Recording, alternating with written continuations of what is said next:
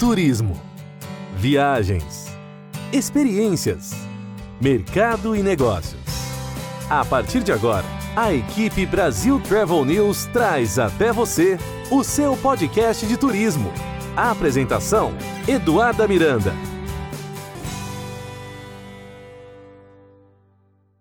Está no ar mais um episódio de seu podcast de turismo, aqui onde você encontra as principais notícias e novidades da nossa indústria e principalmente tudo o que vem acontecendo diante da pandemia causada pelo novo coronavírus. E hoje, para nos contar é, todas as informações que estão e projetos que estão sendo desenvolvidos pela CNC, nós convidamos Alexandre Sampaio, que é o diretor e responsável pelo Conselho Empresarial de Turismo e Hospitalidade da CNC. Alexandre Sampaio, muito bem-vindo e obrigada pela sua participação. É um prazer estar aqui com os ouvintes do Brasil Travel News é, e vamos juntos nessa, nessa conversa.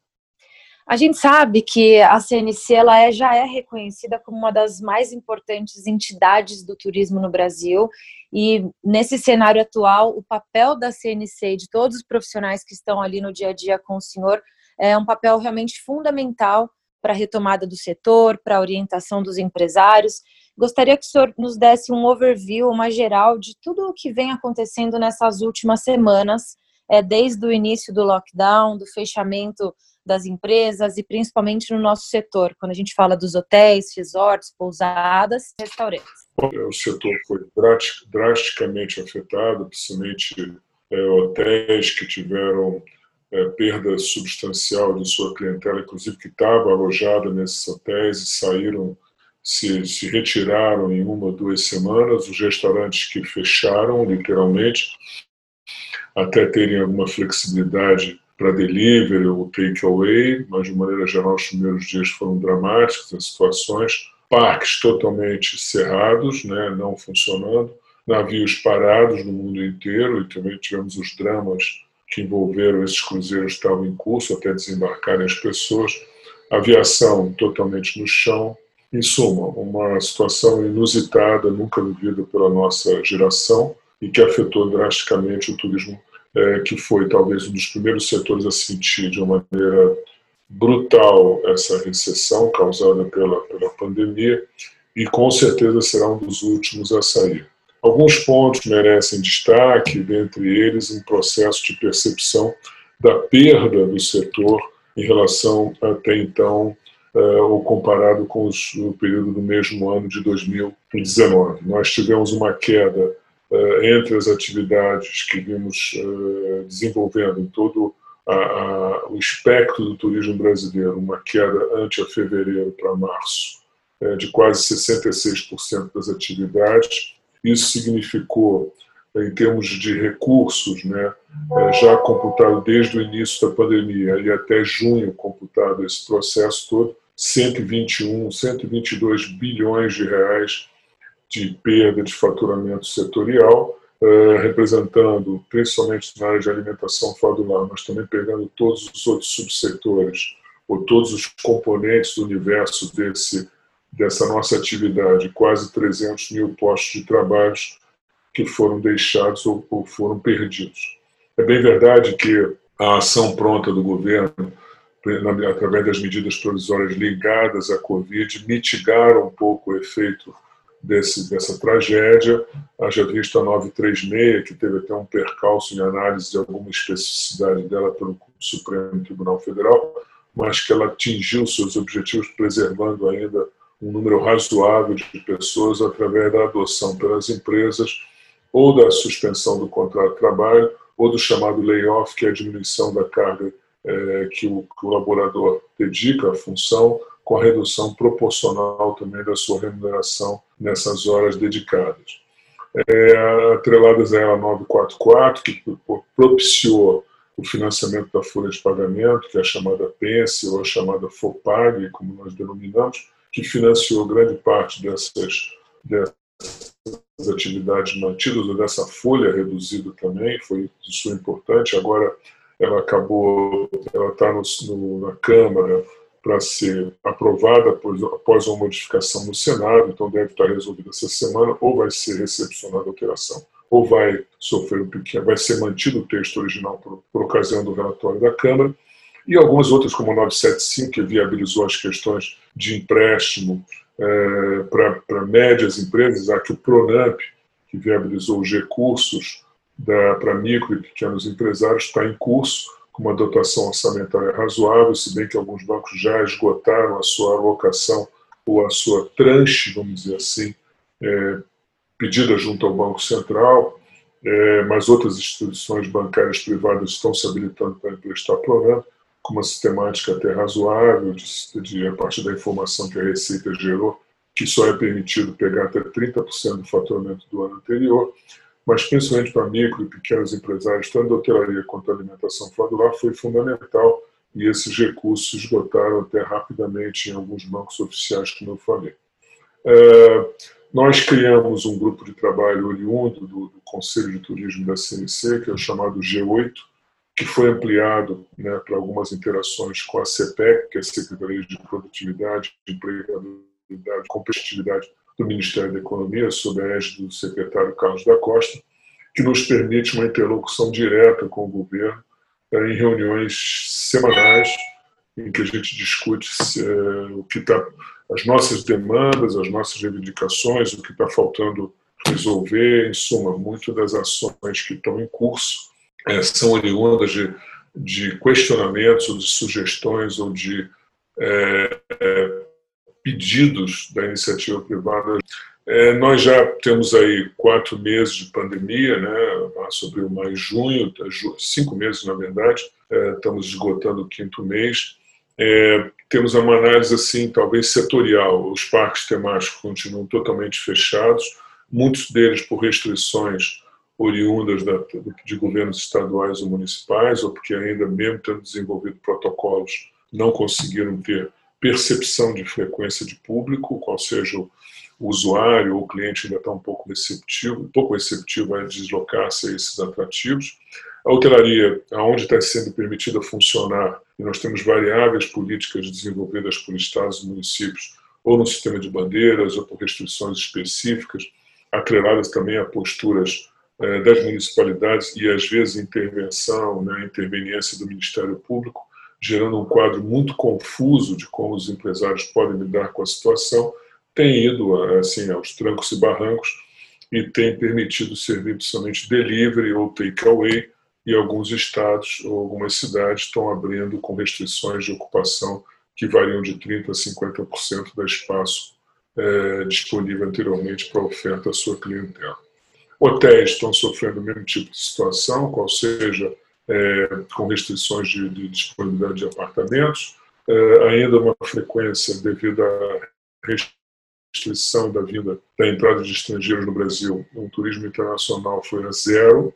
É, turismo doméstico basicamente tem sido restrito a uma distância de 300 ou 400 quilômetros distância, é isso que é permitida por acessar de carro, então as pessoas principalmente das capitais, têm procurado atrativos turísticos nos finais de semana para poder fugir um pouco da, do enclausuramento é, da, da, questão da quarentena. É, então, alguns hotéis em variados cantos do Brasil, claro, ainda dependendo das restrições locais, têm experimentado algum tipo de ocupação no final de semana próximo dos grandes capitais ou dos grandes núcleos, também no interior de São Paulo, podemos citar isso. Uh, eventos estão parados, né? literalmente não existe ainda uma segurança quanto à realização dos eventos. Algumas entidades ou alguns organizadores já transferiram toda a sua programação para 2021. Feiras também têm sofrido uma percepção da quase impossibilidade de se fazer, ou por restrição das áreas utilizáveis, ou porque não percebem público eh, potencialmente para fazer, e ainda tem algumas datas para o final do ano, acreditando-se que a vacina já esteja disponível, ou pelo menos acreditando da mitigação, da minimização é, a partir de um certo desenvolvimento de anticorpos ou de, ou de, de que a população esteja mais protegida para o desenvolvimento de uma defesa natural, é, estão ainda mantendo a programação de pé, mas eu sou muito cético de que esses eventos possam acontecer, né? tanto eventos de turismo quanto feiras setoriais, B2C ou eventualmente é, B2B também. Uh, navios parados, a questão da aviação retomando aos poucos, a gente tem vindo ainda uma, uma, uma sistemática de voo sendo em curso, o governo aprovou, aprovou, aprovou uma MP para ajuda às companhias aéreas nacionais, é, uma delas já pediu o Chapter 11 nos Estados Unidos, ou seja, um processo de recuperação judicial lá, em território americano, que ajuda um pouco ela aqui no Brasil, mas a gente vê um quadro ainda muito caótico muito difícil é, de pouca movimentação nos aeroportos. É, reuniões setoriais também, os organizadores de eventos e congressos reclamam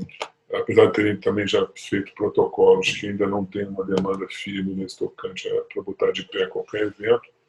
e a gente acha que isso, esse quadro deve se prolongar no decorrer do segundo semestre, então é, necessitando de urgência de algumas medidas governamentais, como a extensão da 936, Conselho de Suspensão dos Contratos de Trabalho e layoff, que foi dada agora na transformação dessa medida provisória em lei, a 14.020,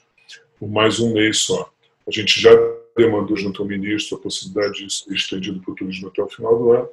E a questão do crédito, ou seja, é fundamental que as entidades privadas de crédito, bancos, financeiras, etc., ou, ou bancos é, que atuam em vários nichos, como fintechs, fitness, e também as questões que envolvam, que envolvam bancos é, cooperativados, é, viabilizem também as agências de fomento também crédito para as empresas, principalmente de médio porte, já que, em tese, aquelas que não quebraram, as empresas pequenas, foram atendidas pelo Pronamp. Esse é um quadro geral, um overview que eu poderia deixar, e a situação do turismo é muito difícil, reconhecida pelo governo com muita dificuldade,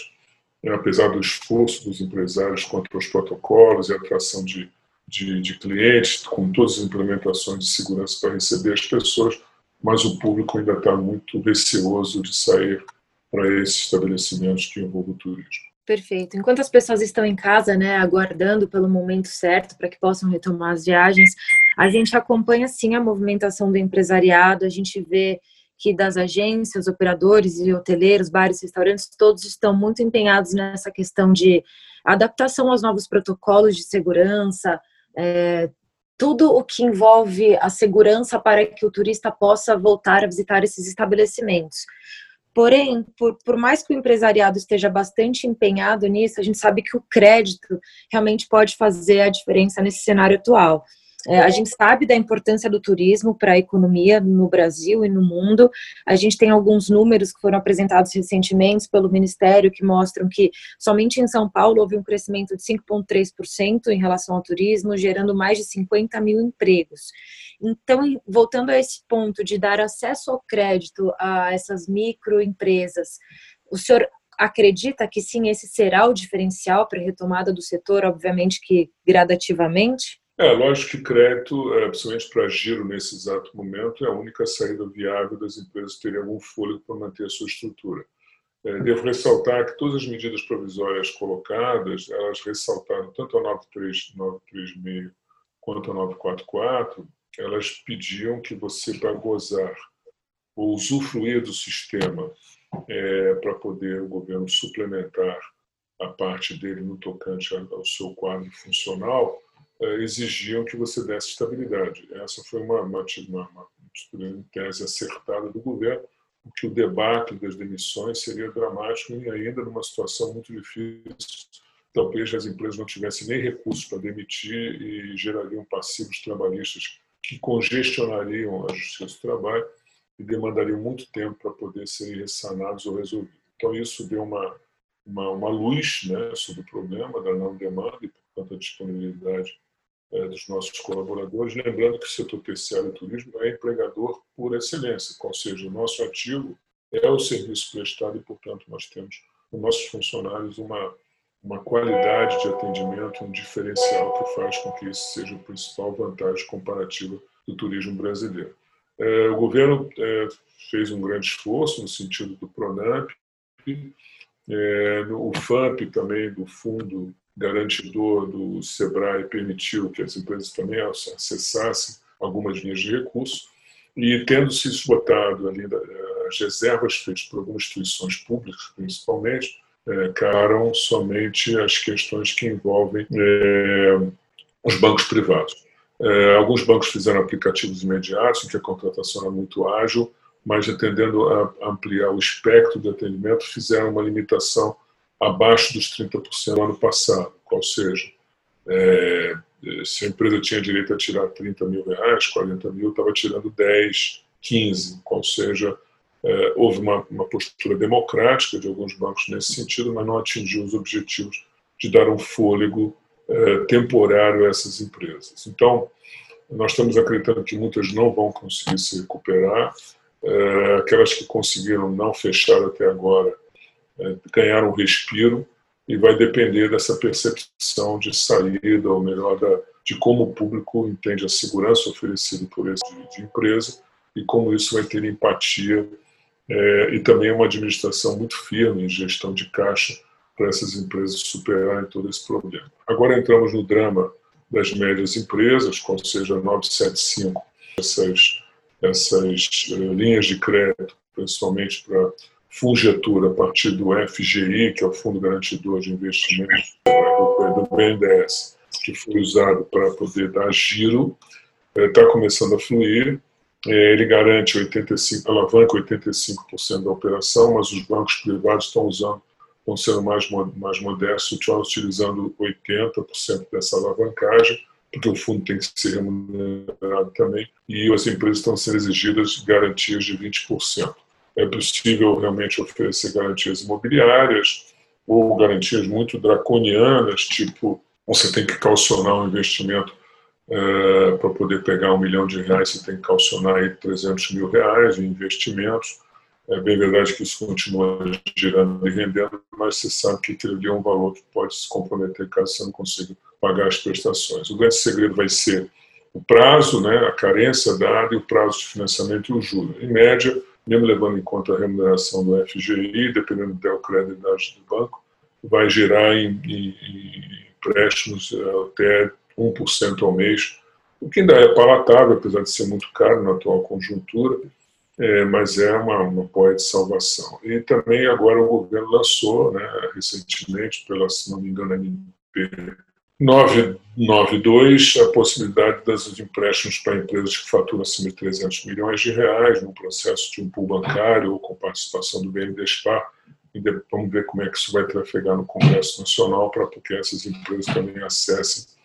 algum tipo de linha de crédito, já que elas são grandes, grandes e são grandes empregadoras. Eu acho que o crédito é fundamental, né? não, temos, não temos dúvida nisso com estados municípios impondo também protocolos locais, o que gerou um estresse do empresariado. Mas, em suma, eu acho que agora é, o governo também acabou de lançar o CBS, é, que eu vou falar talvez mais um pouco no final da entrevista, mas esse é um detalhe também que entra em baila, porque para a gente poder recuperar, a gente tem que fazer uma reforma tributária importante, porque senão não vai ser possível. Não, deve, não devemos esquecer também a relação com as entidades sindicais laborais, principalmente os sindicatos de empregados, que foram muito solícitos ou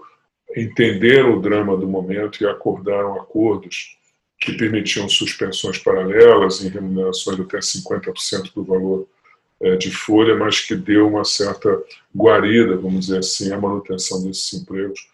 é claro que todos nós estamos de olho em todas essas medidas né, que estão sendo apresentadas, todos os projetos em relação a crédito e, obviamente, que também aos protocolos de segurança. Mas quando a gente fala mais especificamente em relação à, nossa à nossa indústria, que é o turismo, além de estarmos muito focados em todas as medidas que estão sendo adotadas junto a governo e bancos,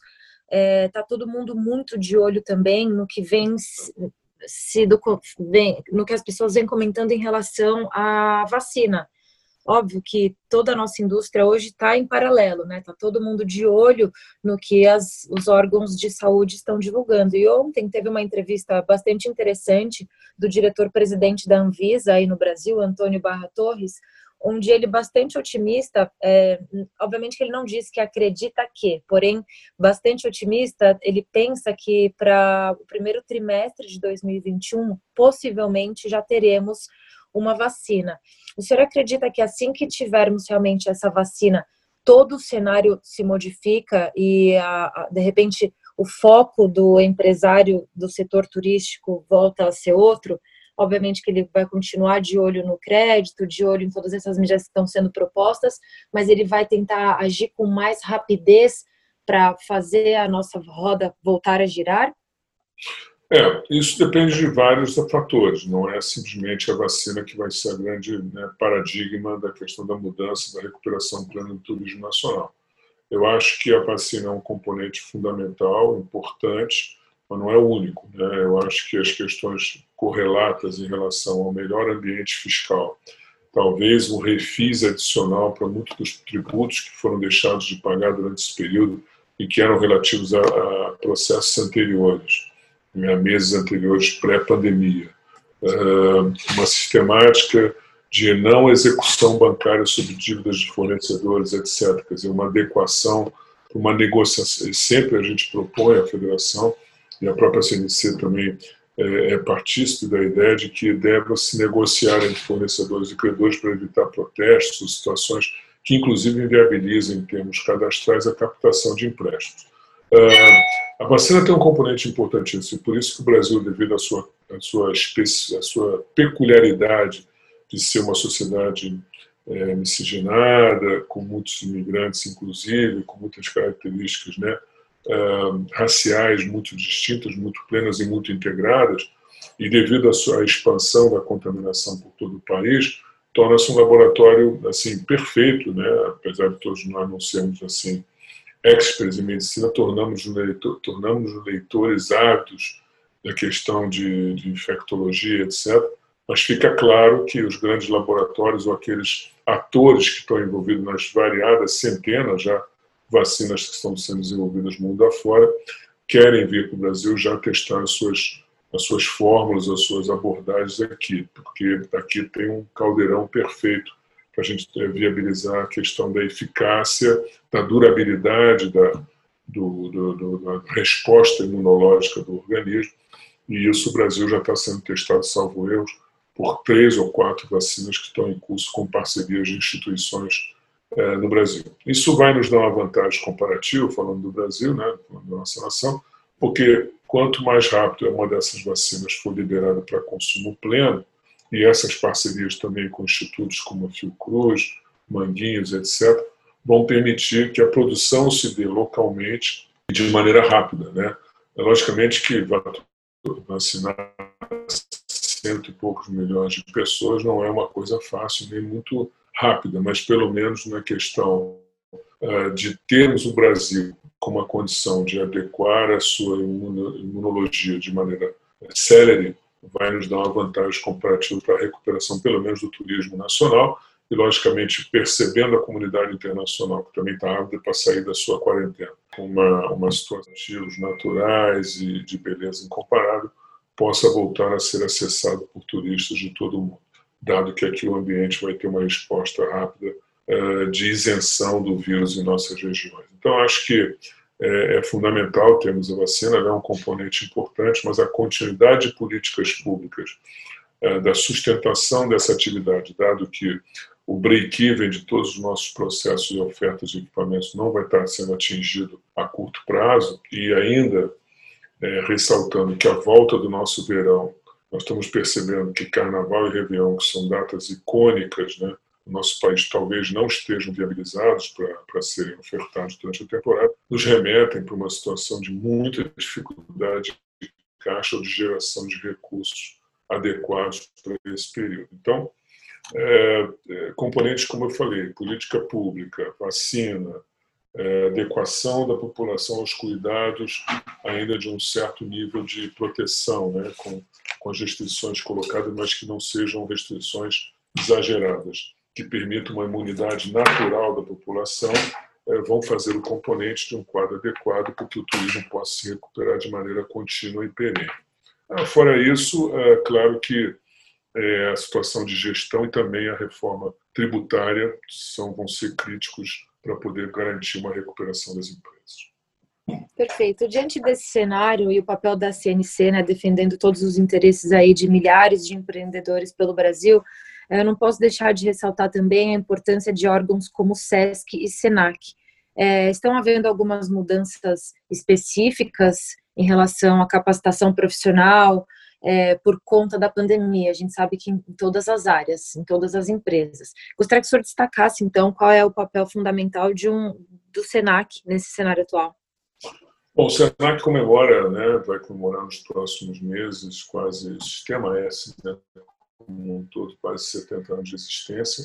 Ele é um papel fundamental na sociedade brasileira para a renovação da formação profissional, da qualificação, inclusive para uma realidade do terceiro milênio. O SESC também tem um papel é, crítico, vamos dizer assim, para poder dar uma condição adequada para o nosso colaborador ter assistência médica, formação básica é, inicial até média, saúde para a terceira idade, lazer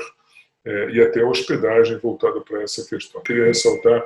algumas medidas recentes. O governo está propondo uma, uma reforma tributária que começou, né, independente da PEC 945 da PEC 110, uma na Câmara, outra no Senado, está propondo uma reforma fatiada e veio com a proposta do, do chamado é, contribuição de, sobre serviço. Né? E, e isso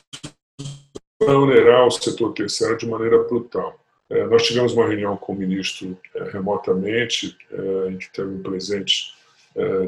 quase uma centena de setores de serviço, e ficou claro que a gente não pode aceitar uma reforma tributária que onere a folha sem uma contrapartida, melhor, que onere o setor de serviço sem uma contrapartida de desoneração da folha. E essa desoneração da folha ela tem que vir com um chamado